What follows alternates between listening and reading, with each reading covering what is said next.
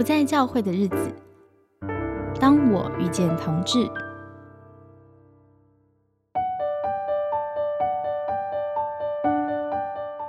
当我遇见同志将会成为系列专题。我们用同志简夸 LGBTQIA 的所有朋友，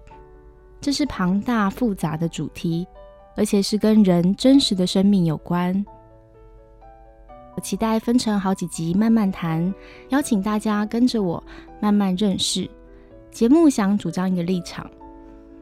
当你容忍跟你本来立场不同的东西的能力越大，你就越有能力理解复杂的论点。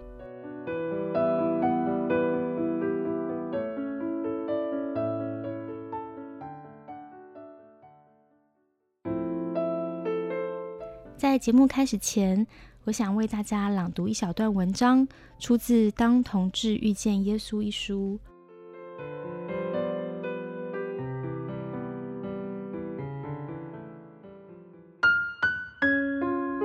我不喜欢传统同性恋者的生命叙事，似乎相同的悲苦情节一直被拷贝贴上，但事实上，每一个人都有很多不同的标签与轴向。在我身上，性向并不会搅动我生命的漩涡。真正捆绑我的是，在社会阶层，我处于什么样的位置。接下来，我们要进入简静行的故事。静行是在苏澳成长的，父亲是最基层的员工。从小，他的成绩就很优秀，可是呢，成绩越好越被霸凌，书包常常被丢到垃圾桶。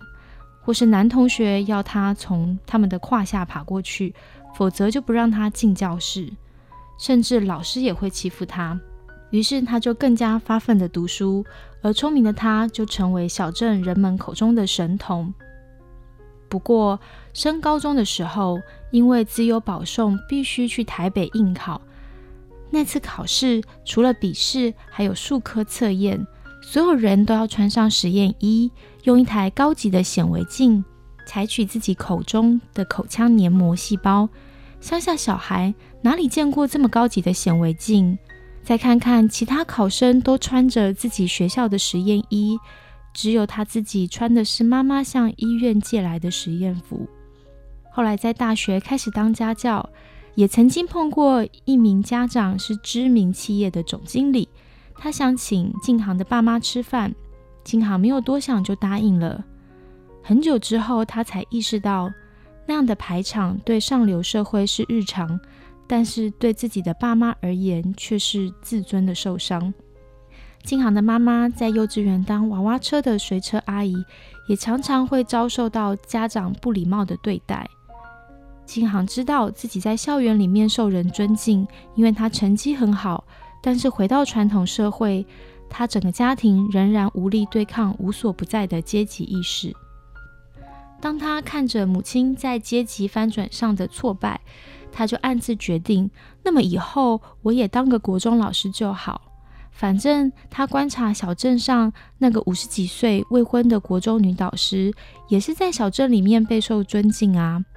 不过静航也发现，这位女老师。作为在偏乡里的独生女性，其实是很辛苦的，总是要把自己打扮得整整齐齐，而且要看起来不孤单。不过，这个女老师给了静航一个很好的启示：每一个人的生命本来就会面对各种的难题，性向只是人生的一小部分。一个人喜欢男生或女生并不重要，同志能否结婚也不是什么大事。就算是异性恋，也可能一辈子单身啊。即便能找到一个伴，也不一定能够长长久久。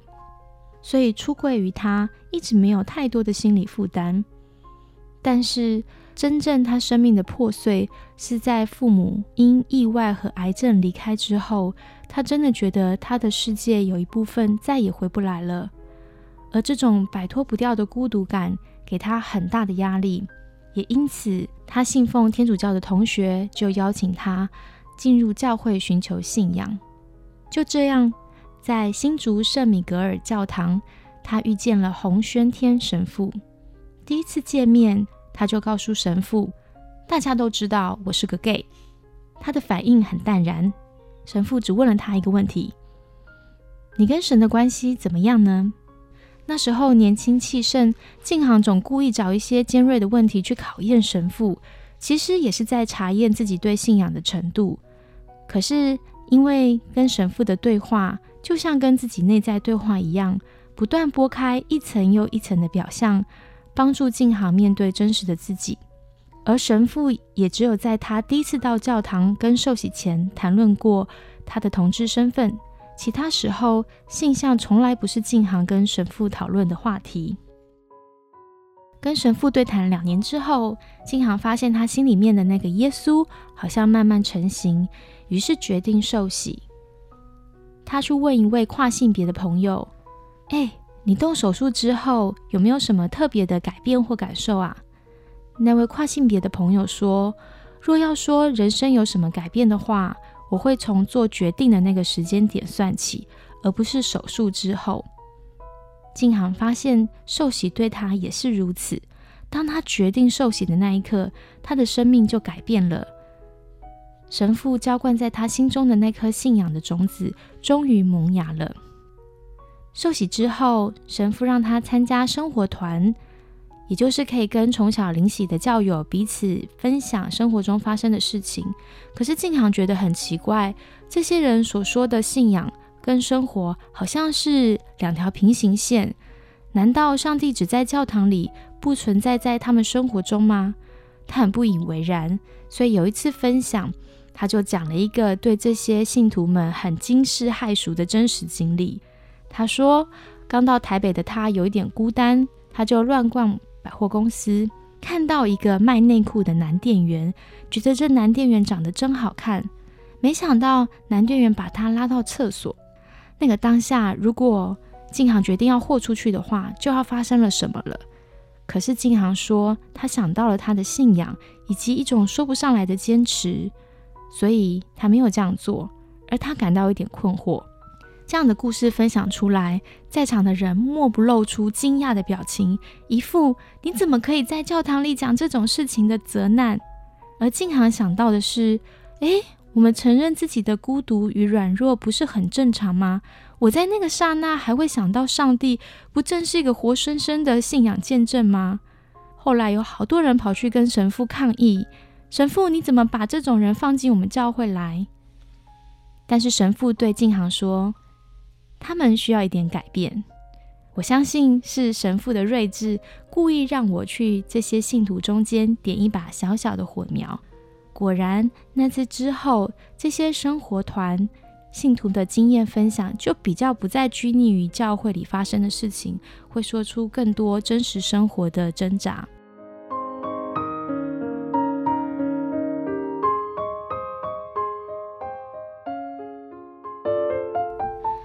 收听《当我遇见同志》第三集，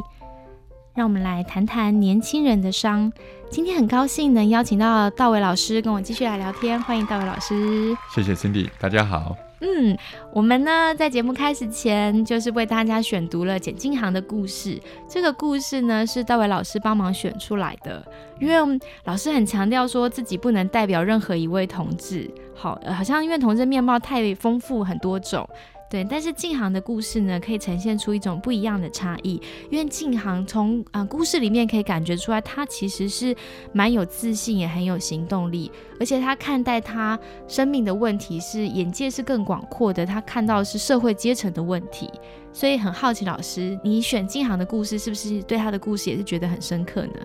当然了，啊，因为我个人在认识他的时候，就已经觉得他真的是蛮特别的一个人。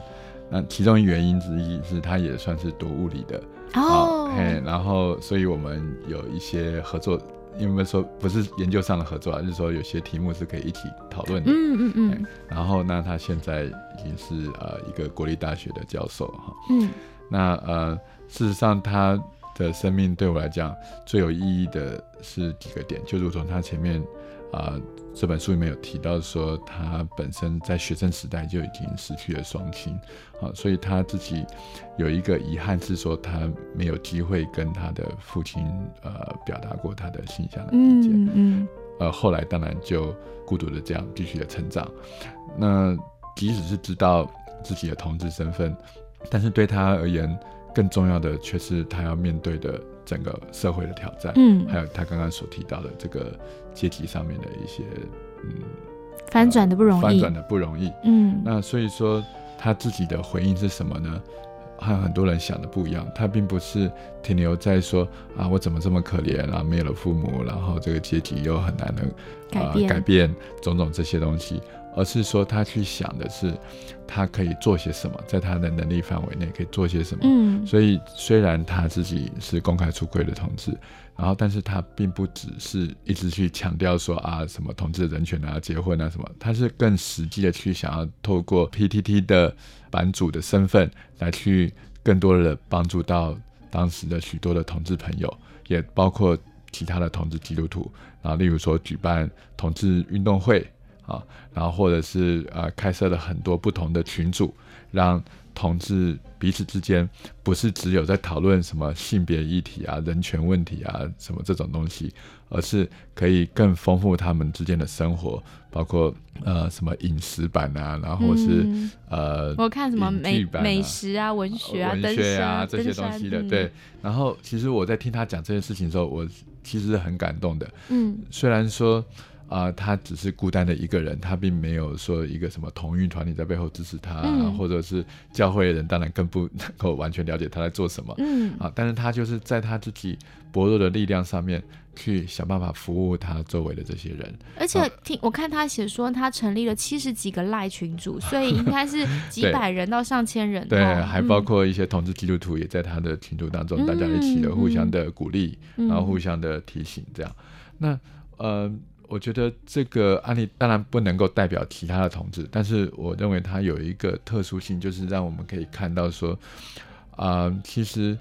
啊，同志朋友他们面对他们的。的一些环境或者他跟社会上的制度之间的差异的时候，并不总是啊像我们所想象的。在那边去一定要争取什么呃结婚权啊，然后或人权啊，或者是制度的改变啊，种种的。应该是说，好像是除了抗议者跟受害者之外，还有其他的，还有其他的角色。然后而这个角色也的确丰富了我们对这个社会的了解。嗯。然后当然，他主要服务对象好像是跟他一样的同志朋友们，但是这样的精神实在是已经很难得了。而且他在这个书中当中，他也提到说，他怎么样是因为在这过程当中，当然也得罪了一些现在在同运上面比较高层的这些领袖人物啊，因为他看到他们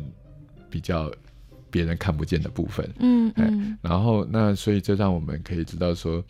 啊，整个社会是的确复杂的，嗯，但是作为一个人，特别作为一个基督徒，在当中我们是有可能因着上帝的一种感动和带领。可以发出一种微弱的光来影响我们周围的人，嗯，所以我觉得这是一个呃很值得可以。拿出来跟大家分享那个故事。嗯，我很喜欢他写说，他有一个核心的信念是认为，呃，一个真正自由并且坚强而不是逞强的人，他是能够给予别人的人。是的，所以他想要塑造，就是在嗯，他开那么多同志的赖群组，让同志朋友也可以成为一个给予别人的人。而且更重要是说，他自己本身是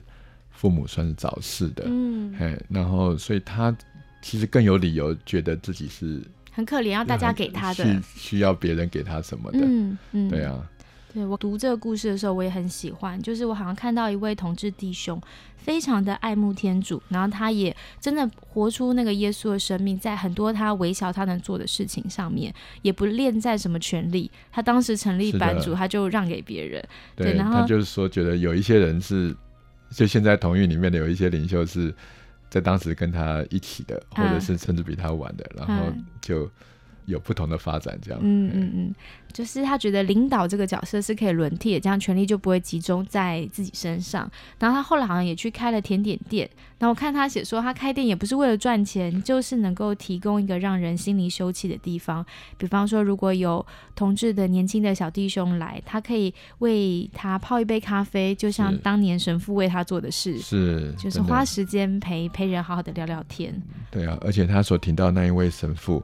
真的是呃，我觉得是可以做。许多教会里面的牧者在面对教会内的同志朋友的时候的一个不错的榜样。意思是说，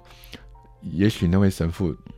仍然有他自己对于同婚啊，对于呃同性恋者的一些的立场的看法，嗯，好但是他并不会把这样的看法把它过分的加诸于他眼前的这一位朋友，嗯。那而是让他去经历神，然后让他去啊、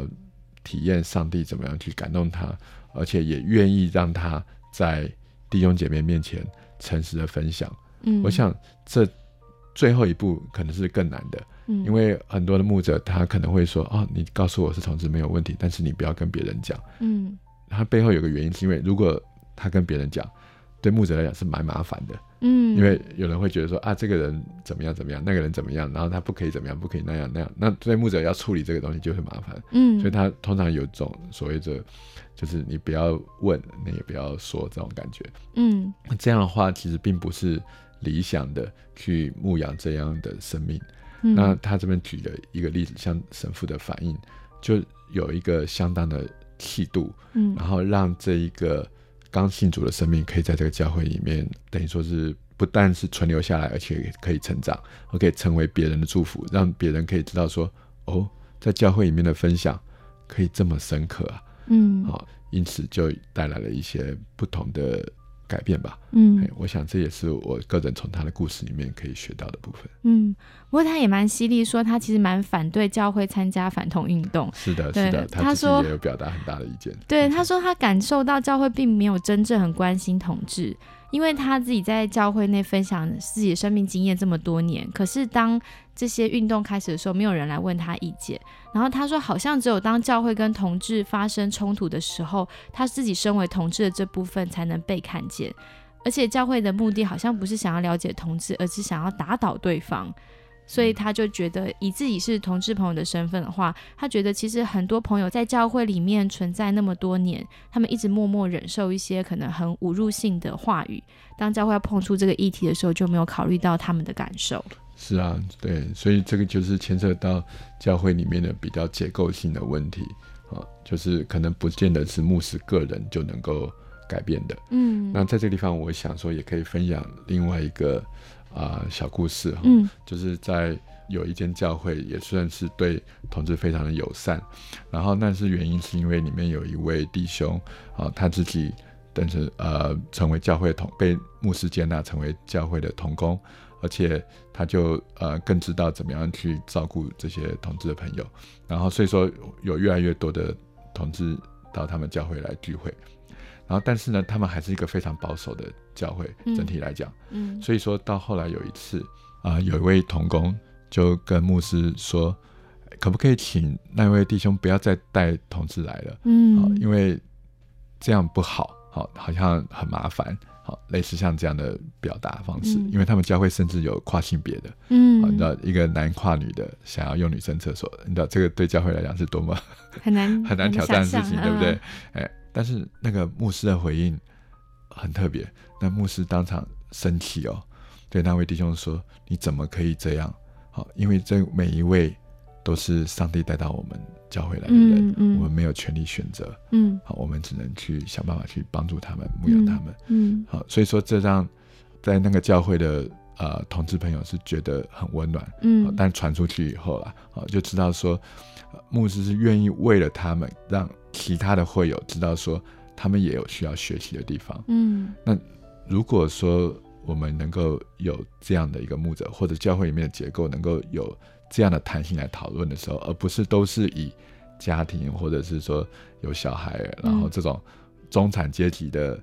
呃，这类的童工的意见当成唯一要思考的标准，嗯因而就忽略这些少数族群的需要的话，那么呃，这样的教会结构就可以产生新的温度，嗯，不会只是让啊、呃某一些人感觉到是家，而忽略了另外一些人，而可以让更多人可以觉得说这是可以一起来互相学习，一起来互相认识，呃，更丰富的一种生命的地方。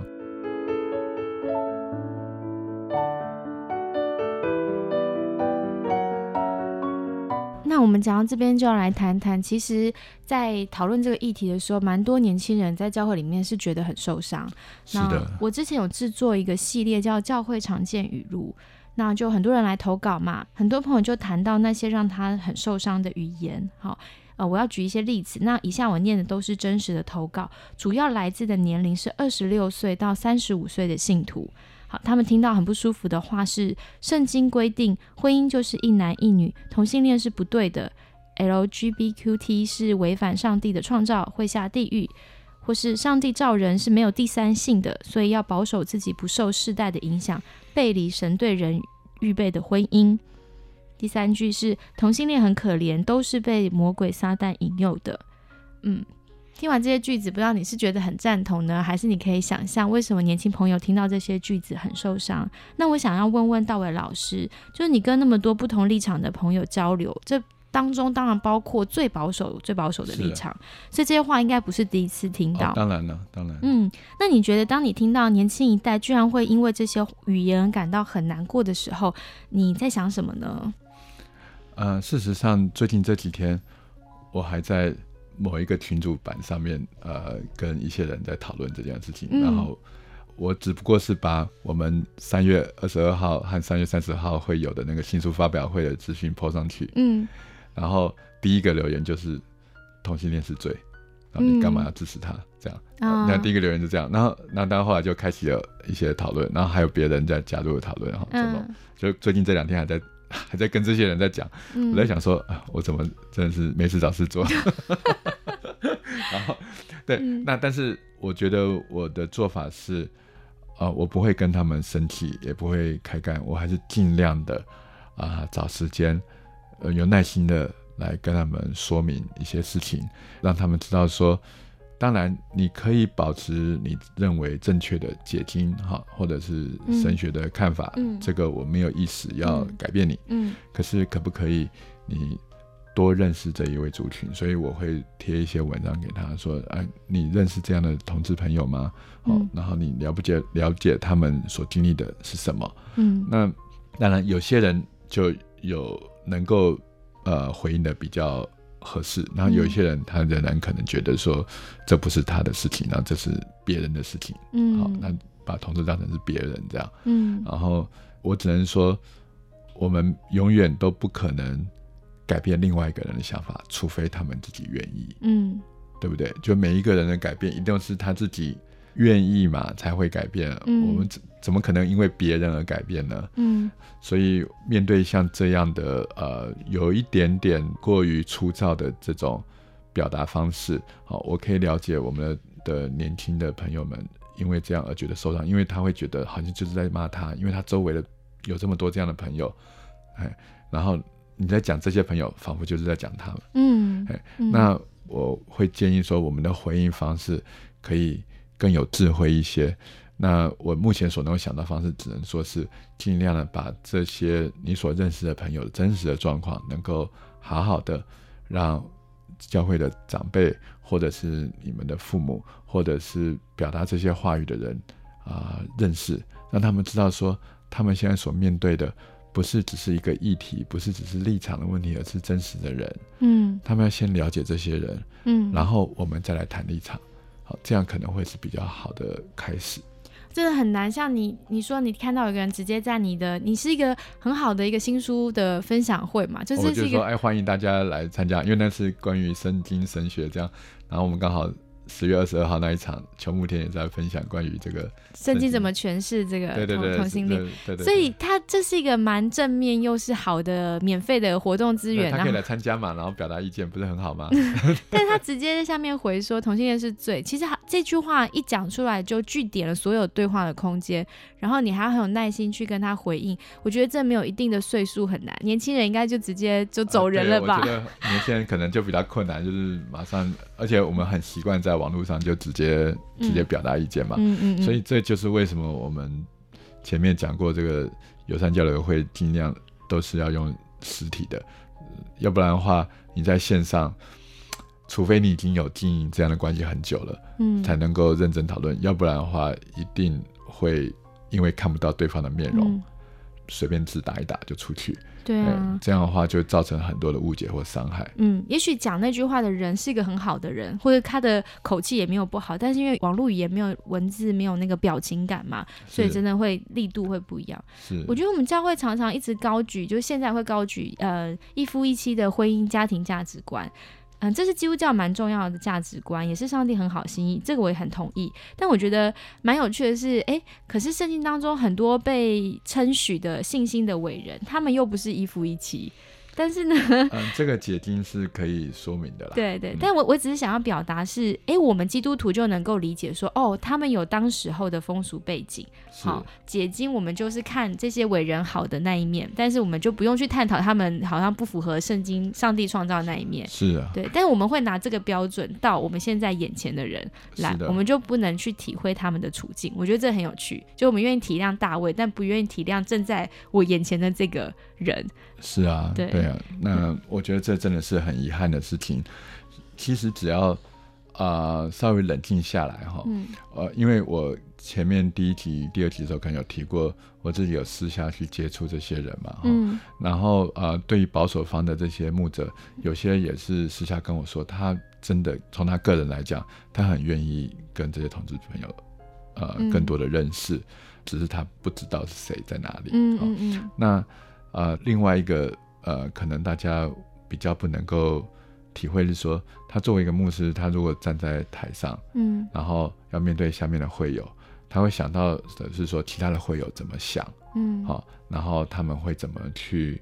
啊诠释啊，他们会觉得说，这个会造成他们的困扰，以至于说，就算这个牧者他个人觉得有心去呃帮助或关怀同志朋友。但是他会面对一个在体制上教会这个架构，哈，大家期待他有一个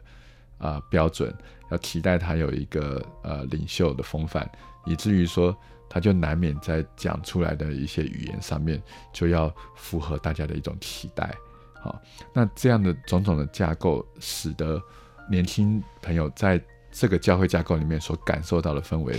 可能会不是那么友善，他会觉得是有距离的。那所以说我个人从这个角度来讲，另外一个建议就是说，跟刚刚那个有关系，就是我们需要私下啊跟牧者谈，嗯，那一个一个一个，而不是说期待的说教会一下子就因此而改变啊，而是说一个一个让这牧者知道说，哦，我现在了解你意思了，那也许我现在没有办法公开的全部都赞成你所讲的，嗯，但是我可以更多的留心这一个部分，因为他会从你的。表现的方式上面，可以看见出你对这件事情的呃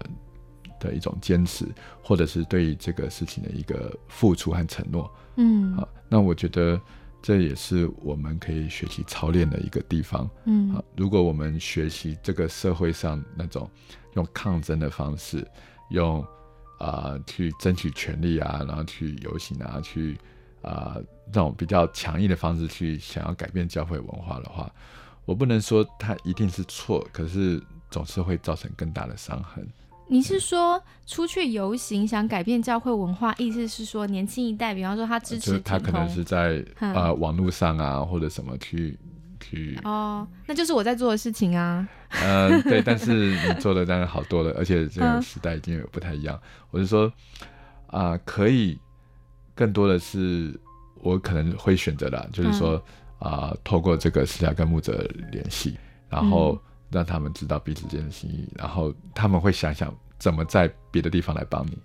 我觉得大部分我听到讨论一些嗯尖锐议题或敏感议题，我听到蛮多的基督徒的态度是属于这种很温和的私下谈论的。我个人看法哈，那我跟大伟老师可能不一样，就是我觉得在嗯传统的没有媒体的时代。我们用这个方式本来就是处理嘛，我们不是要制造纷争。但是当有自媒体跟公众媒体时代的时候，如果有温和理念的一方一直都不发出声音的话，那就只能在台面上听到极度保守的跟极度。可能偏激的两方的争执，是，然后我就会觉得，嗯，那我们也应该让第三方的声音出来，是，所以我们才要出书啊，对，我们才出书，然后你你透过就是出书，然后我可能透过的是声音媒体，我觉得我们在做一种尝试，是，呃，就像大卫老师有一集你有谈到，我不是要改变任何人的立场。因为大家可能也不会被我们改变，我们也做不到。但是我们想要示范是可以有不一样的声音，但还是可以尊重对方是一位爱主的弟兄或姐妹，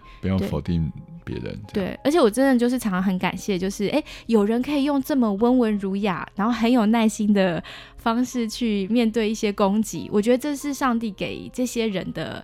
嗯，恩赐跟恩典就是有非常宽和的心。那有人做不到，没有办法，所以好像就是每个人要按着神量给我们自己的能力，但是我们都有那个心，然后看看可以做些什么。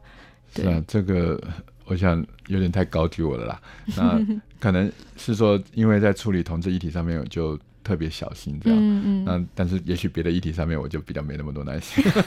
所以我说，我们每一个人都有擅长的，跟比较能够 呃有包容的。对，可能这个议题我的确会稍微多小心一点。嗯嗯，而且大伟老师可以看到，你像你刚刚所描述的，你考虑的不只是年轻一代的感受、同志的感受，你也非常考量就是教会。呃，牧长们的感受是的，对，但不是每一个人都有办法像你，好像可以多角度的可以考虑到不同面向，因为有些有些立场甚至是互相是对立的。那我猜测就是你所做的事，因为你面对面的去认识每一个人，而且听他们的故事，所以每一个人对你而言就是立体的，这就不是一体了。对，他们在他们的位置上面都有他们的难处。嗯，哎，那我想说，这是世代之间。特别在最近这几年所特别凸显出来的原因，是因为呃年轻的这一批世代啊，我通常讲年轻大概是三十岁左右以下这一批哈，嗯，那所成长的背景的社会已经基本上是非常的分散了，嗯，或者是断裂的，嗯，哎，它是一个呃去中心化的一个后现代社会，但是。他们的呃父母辈哈，大概是五十岁以上啊这一批人的话，他们成长的那一段时间呢，还算是相对平稳的，嗯，所以他们还是觉得这个社会应该有某一个架构、某一种制度、某一种规范，大家都应该同意，嗯，但是因为台湾社会最近这几年变化太快，以至于说这样的断裂就同时发生在我们现在所处的时代里面，就是在亲子之间，在教会内啊，所以说呃。如果我们了解我们的父母辈他的成长背景啊是这样的话，所以他们当然会觉得说，希望把这个最好的能够留下来，因为他觉得这个稳定的环境才是他们可以给下一代最幸福的一个保证。嗯，可是下一代所成长的环境，他看到的就已经不是这样了。嗯，哎，那所以说他们并不觉得理所当然都要这样。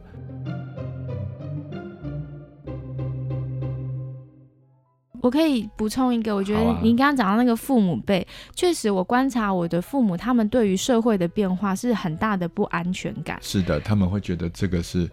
呃很危险的事情，嗯，希望能够尽量避免，然后希望尽量。维持一个稳定，对，因为也许他们过去的成长跟生长，就是他们的壮年时期的社会都是很安定的嘛，也不会有什么很大的议题，政治也没有那么大的变动，对。但是跟我们新一代不一样，我们可能年轻，我们成长看见就是一直在变动，而且这个变动当中，你不立刻把握住一些机会，有可能会更糟糕。对，所以变动不是可怕，是变动中要赶快做出选择跟做出一些行动。对，这种行动力。的想往前冲，跟另外一方是觉得，呃，这个变动可怕，我们能不能回到一些最美好的价值，就形成一种对立感？是啊，对啊。如果我们能够了解说，呃，因为他们成长环境的不同而有这样的呃预设的期待的话，也许我们就不用马上把对方当成是一个尸骨不化的人啊，或者是说啊来挑战权威啊，或者什么这样的一个角色。嗯，其实是。他们都有他们立场需要去面对的，可是我也必须承认，我也跟那些呃比较长辈的牧者，事实上他们也都知道，因为时间一定是站在年轻人这一边的。嗯，对，那他们只是觉得说他们有责任做好他们最后一棒的工作。嗯，那我觉得如果我们希望说从他们的经验里面学到一些东西的话，我们最好不要简单的就把它归类说啊，那都是错误的事情，那都是过去的想法。啊，都要被取代，而是说，我们去想想他们为什么要这样想。那他这些人生智慧，是不是给我们现在做一些决定的时候，仍然可以做一些参考？也许你不见得要赞成他所持的立场或者想法，但是也的确是想想看，那后来会怎么样？那我们应该要做一些什么样的呃预防，好、让这些事情可以变化的更顺畅。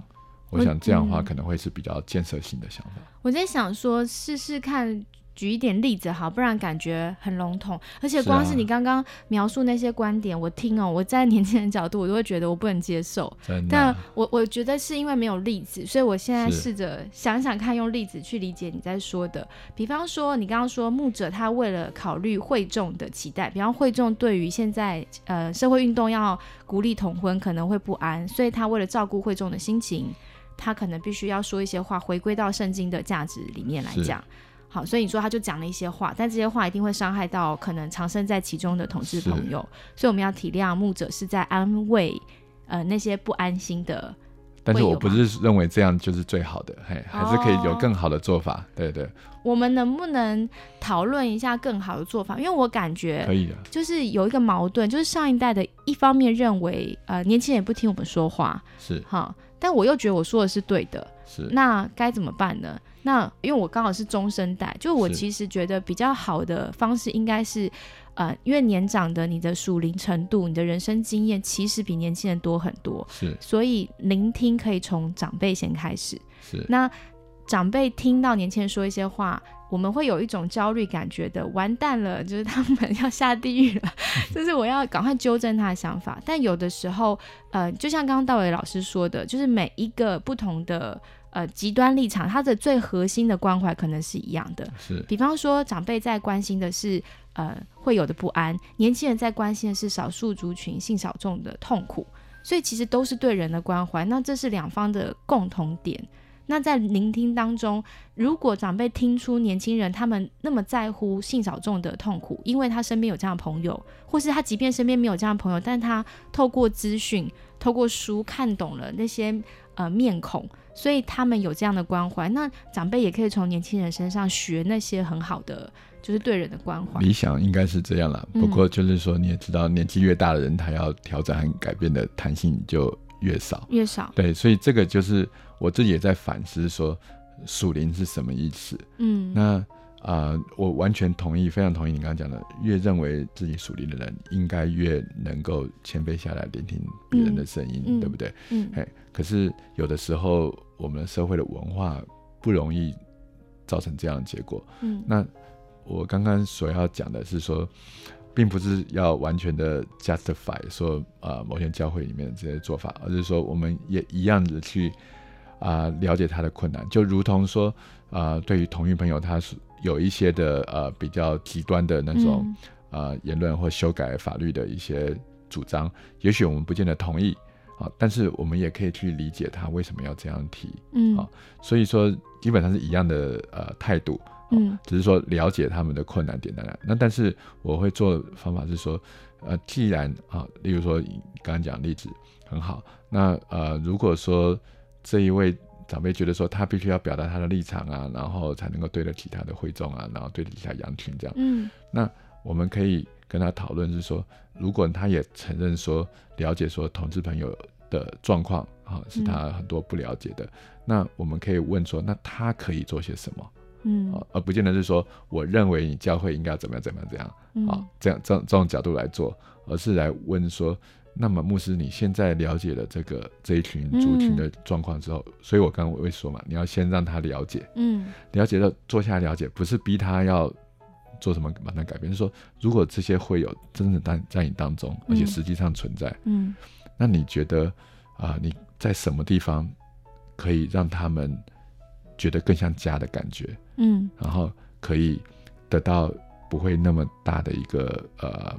压力哈，让那牧者去想想看，就是大伟老师说的是，嗯，透过提问，可能比直接给予一些就是批评会来的更有帮助对，性。就是要有个建设性，就是我们让他知道说问题的确存在，嗯。把问题的样貌可以描述清楚，嗯是，然后但是剩下来的就是我们要跟他同工，嗯。好让他知道说，哎，他应该要做些什么改变，嗯。但是他怎么改，那也许有他的考量，嗯可是也许不见得会让我们满意，嗯，对不？对？然后可是那总是改了一步嘛，是你改了第一步才会有第二步啊。嗯好，所以回到那个法案的角度来讲，事实上我在那个时候，呃，在伴侣盟提出那个嗯啊、多元成家三法案的时候，就是二零一二年左右，我就直接提出应该用专法。嗯，好然后这个被两方都在骂，你知道，因因为为中间立场就是两方都不讨好，因为同运绝对反对专法的、啊，因为他觉得这就是一种歧视啊。是然后那时候教会也根本就不认为有任何的法律嗯可以支持这个同性在一起哈，他觉得这就是犯罪。嗯哎然后结果呢，那到现在还不是一样是一个专法，对不对？然后我们也没有同运团体会觉得是会因为这样就说这是一种歧视。当然，这个法案的内容的确不满足他们的期待。嗯可是我们台湾社会也都讲同性婚姻，同性婚姻。可是实际上，你去看那个法案内容，他连同性伴侣法都不到。哦，真的，它里面例如说，他没办法呃共同的收养孩子，嗯哎，而且没有姻亲的关系。嗯好、所以它的很多的条件其实比原来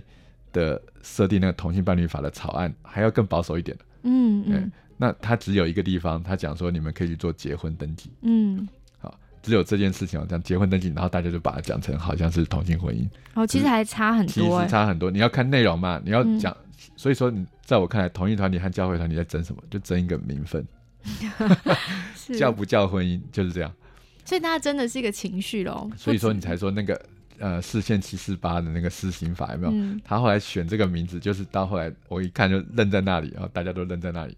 因为他就是要避免叫同性婚姻法，还叫同性伴侣法，还是叫同性换一个名字，大家就可以换一个乍看之下什么都不是的名字，反正大家都觉得好吧，就这样。可以接受哇。所以有时候第三方的做法反而可以解决歧义，对啊。那那他们就是逼着政治人物要去想办法得到这个结果。可是我的意思是说，可是你想想看，中间耗了多少时间，嗯，教会离开了多少年轻人，真的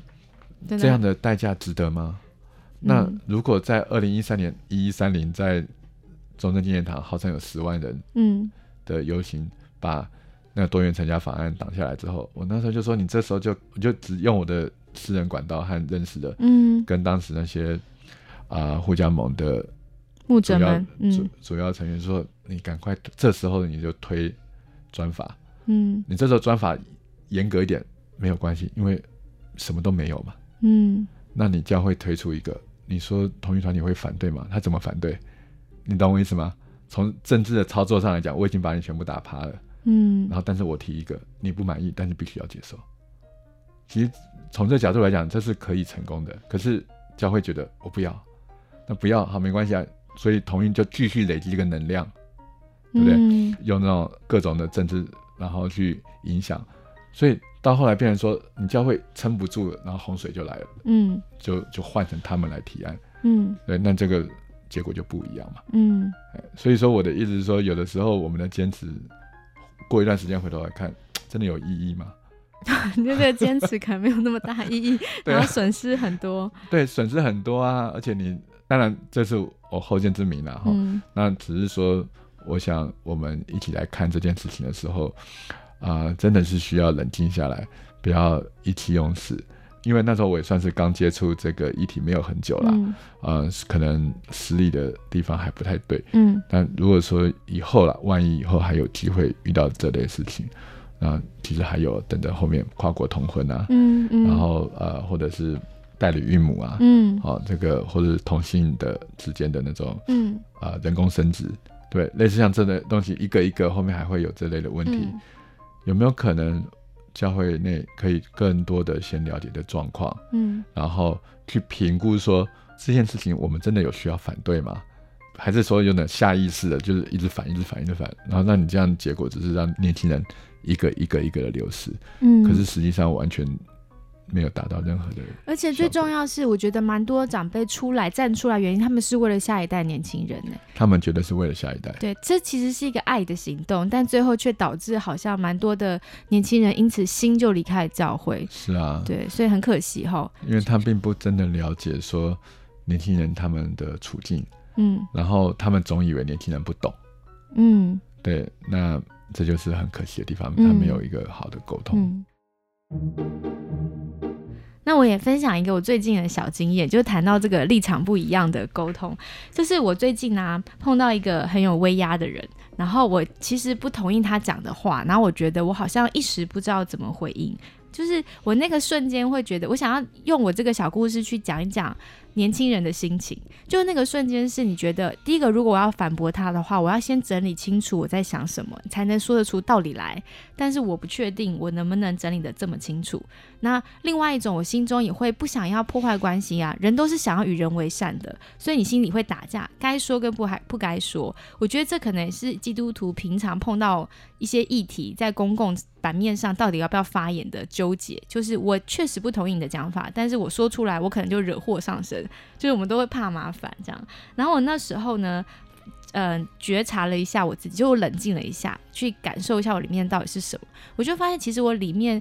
有一种情绪，是我很想要指正对方，我好想要告诉对方说，就是你这样想错了，其实就已经不是开放性对话，是我要说他错，然后说我对，然后我暂停一下，发现，哎，那我这样。不太对劲，我应该慢一点点。所以后来呢，我就就真的抱着真诚的好奇心问他怎么想，因为我觉得他想真的太荒谬。然后我就真的很认真问他，就没有想到，呃，他非常非常的就是愿意告诉我是什么原因，他一路形成这样子的信念。对很好啊，真的，就原来他有个超级独特的故事。然后我就想象说。哎，如果我是他，我大概也会变成像他这样子，我也会得到一样的结论，然后别人可能会觉得我很奇怪，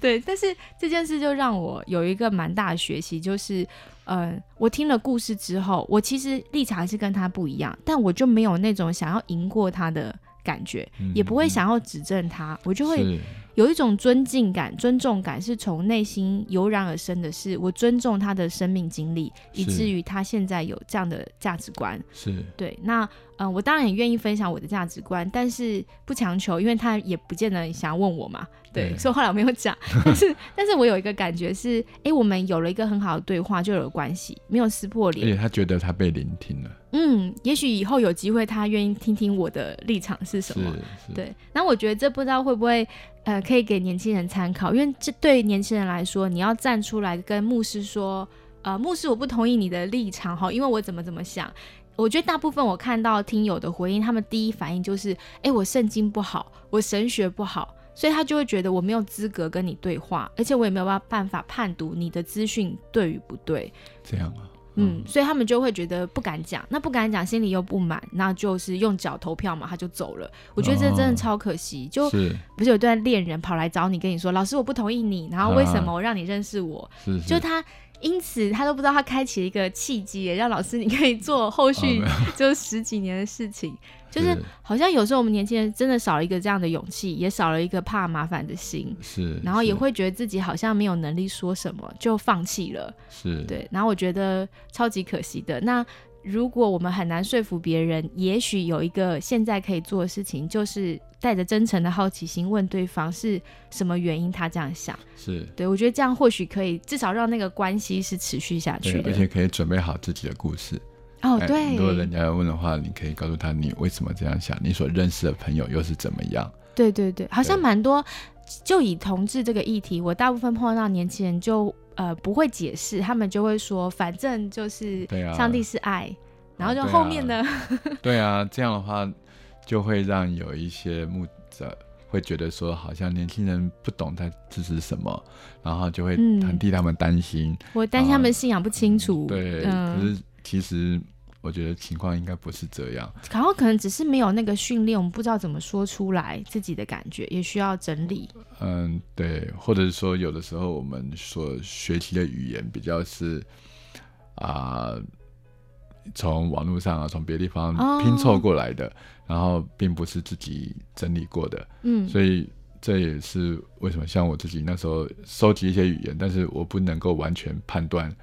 那些是不是对的，或者是。也许是有善意的，或者是扭曲了一些什么东西什么，那我不知道。我所能够做的时候，我就一个一个去认识，然后从他们角度来看，说我我去拜访的时候，我就问说：你为什么赞成呢？你为什么会这样想？嗯，然后有什么不对？嗯。啊，然后我就我就真的我觉得我不太懂啊，就听他们这样讲，然后听多了你就大概知道说哦为什么会这样，嗯，所以我后来写那些文章就是等于说自己在整理嘛，嗯。就大概有哪些角度，然后他们为什么会这样想，嗯。背后考虑是什么，我想呃这就是要形成你自己对这件事情的看法，真的，嗯，而且我相信老师，因为你嗯去询问了，所以对方的论点之外，你还听到他的故事跟脉络，所以当你从众多这些自己验证过的资讯，再形成自己的看法的时候，那个看法其实是稳定的，当然会滚动式修正，是可是那个稳定又让你不害怕跟别人讨论是这些事情。是，不然，其实我们立场不稳定的时候，别人只要对我们稍有迟疑，我们就会觉得，哎呀，完蛋了，就心里会有情绪。我我讲个小故事，就是我交流会有一次办过一场对话哈，就是请高颖超教授跟邱慕天哈在讨论这个呃同性婚姻的议题，然后后来那个呃妇女薪资啊也是同运的团体之一啊哈，就邀请我啊私下的到他们那边，然后那一天去的时候有四五个同运团体的、呃应该说代表或领袖吧，嗯，就在在场大概七八个人对我一个，然后哦就他们想知道为什么教会要 反对同性婚你姻，你要代表教会回答。因为他觉得，因为他们觉得他们第一个不太接触得到教会高层，哦，哎，然后而且他们都是在网络上啊，或在媒体上去打，反正就嗯就正面迎战的嘛，那怎么可能私下讲呢？哦，对，所以他们已经没有那也很想个氛围了，知道。已经没，有那个氛围了嘛，是是是，对，然后他觉得说我这个人好像懂这个东西，嗯。然后也一起在经营这样的一个对话嘛，嗯嗯，所以他觉得说，也许我可以跟我讲。那好，我就就就跟他们解释哈，嗯。那教会担心的是什么，或者这些呃对于社会看待的一个方向是什么。嗯，当然，我也从那边听到他们所关心的是什么。嗯嗯，对，类似像这样，我觉得这样的机会就是很难得，但是会有的。像另外有一次是东吴大学吧的教授请我去跟巴黎蒙的那个呃执行长一起对谈，谈嗯一样谈同性婚姻问题，对啊，那我就觉得说，哎，这也是蛮难得的机会。他的听众就是学生，大学生。那呃，当然我的立场就跟巴黎蒙不太一样，嗯。可是因为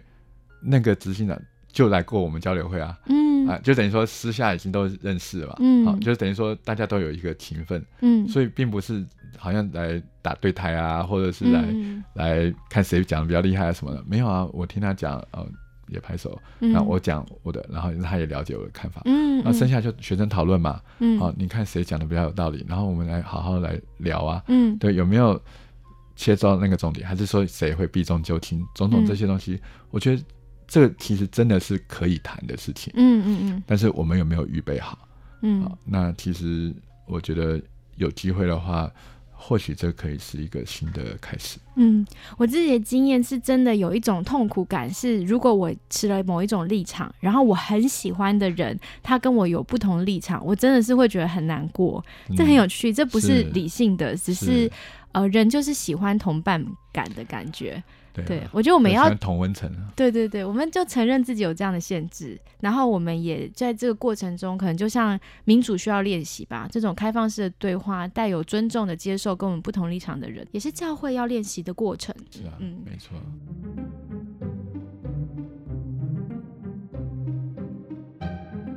那我们这第一波就是谈了三集嘛，那我猜测我们谈的内容呢，就也可能会引发听众的一些不适，对，可能有的人听得很生气，对，但就是第一集有提过说，就是希望大家就是呃，我跟大伟老师也是在这样的对谈当中才越来越认识，然后希望大家可以听着我们的讨论，然后可以引发一些思考。那我们不是要强推大家接受任何立场，只是看看能不能在事过境迁之后，我们来谈谈这些曾经好像很撕裂的伤痛，让伤，有机会露出来，揭开纱布，就可能有机会呃慢慢复原。是的对，，那如果让听众朋友你感到不舒服，在在这边真的是跟你道歉，就是很抱歉哦，那不是我们的本意。那也很欢迎你投稿写下你自己的观点跟感受，是的，呃，因为在粉砖跟 IG 还有节目的官网，我都会尽量让听众的来稿是可以真实的呈现。而且要尽量要告诉我，哦，好，没问题 所以。所以欢迎大家，你就是真的来投稿，把不同的声音呈现出来。我们这就是一个好像抛砖引玉对话的开始，这样子。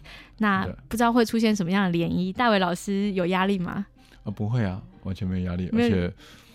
我在想，应该不会超过我的所经历过的。对你那个范围之外七七八个人围攻，好可怕哦。是，嗯那事实上我自己会觉得说，如果要有立场的话，我个人是觉得我是反对过于简化的处理，嗯因为那样只会让这个议题变成呃非常的单薄，然后你只能选择其中一边。嗯啊可是我们知道说，呃，这些议题本身都是牵涉到真实的人性。嗯但是我的意思并不是说我们要小心到不能犯任何错误，嗯，我想这是不太可能的。你做不到。对，带着这样谨慎的态度来做，嗯呃，仍然知道有所不足的话，嗯，我们会知道说我们是呃算是有残缺的，我们也知道说在这个事情上面，我们必须要谦卑的来学习。那在这样过程当中所付出的努力就不会是突然的，嗯因为别人可以感受到你在这件事情上面所付出的爱。那虽然有一些残缺，虽然有一些伤害，虽然难免仍有一些遗憾，但是这些都能够成为我们后来继续往前走的一些养分。嗯，嗯所以我个人是觉得说，啊、只要能够愿意打开心胸来对话，只要愿意聆听，嗯这些都会是成为我们以后啊、更多凝聚在一起的呃养分。就是听到老师讲哈，我早期是跟着在转发那些假谣言跟消息的是啊、的的基督徒，因为我就是讯息中心，就是我我不知道我不知道那些讯息是错的，然后我就是很信任教会，所以教会转出来的我就相信那是真的。哦，这样子。然后我也是碰到我的非基督徒朋友，呃，也是异性恋者哦，但是他就跟我抗议说这不对，然后我很惊讶，然后我再花时间去看到这些东西，我才发现，哎，我错了。所以原来我好像是落井下石，而且做错了。所以我觉得延续到老师刚刚所说的，我觉得我们基督徒还有一种心情，是我可以跟大家道歉，啊，就是就是因为如果不害怕犯错，又知道我们是练习，那就一定会有道歉存在嘛。我就对我无意造成的伤害，也许我可以做一些改正，或是是我可以做一些新的努力。是对我觉得基督徒如果有这样的坦然的话，就是知道上帝赦免我们的话，我们就有勇气继续往前走。不然真的很害怕犯错的话，就会一直追求这个信仰政治正确，就什么话都不敢是不敢谈了。是，我想在基督里面，我们应该是不需要有这样的恐惧的。嗯嗯嗯哎，那我想这是我们可以一起学习的功课。嗯，是是是，所以希望这一集我们谈谈年轻人受过的伤，然后希望如果你曾经是受伤的年轻人，在这一集里面你可以听到一点点安慰，然后如果。嗯，我们没有做好的，真的让你不开心的，也请多包涵喽。那我们这一波就先到这边。那再次推荐大家可以去书店搜寻《当同志遇见耶稣》，有电子版。对，然后如果来得及的话，你听到节目的时间，可能大卫老师还有两场新书哦发表会。是呃，事实上我们十一月二十六，对我就是把它当成交流会的形式来。嗯，嗯所以说嗯，每一场新书发表会至少都会有两个不同立场或背景的人来分享他们对这本书的看法。那欢迎呃大家一起有机会来参加。是希望我们之后还有机会再邀请大伟老师再好，做这个专题。OK，拜拜。拜拜。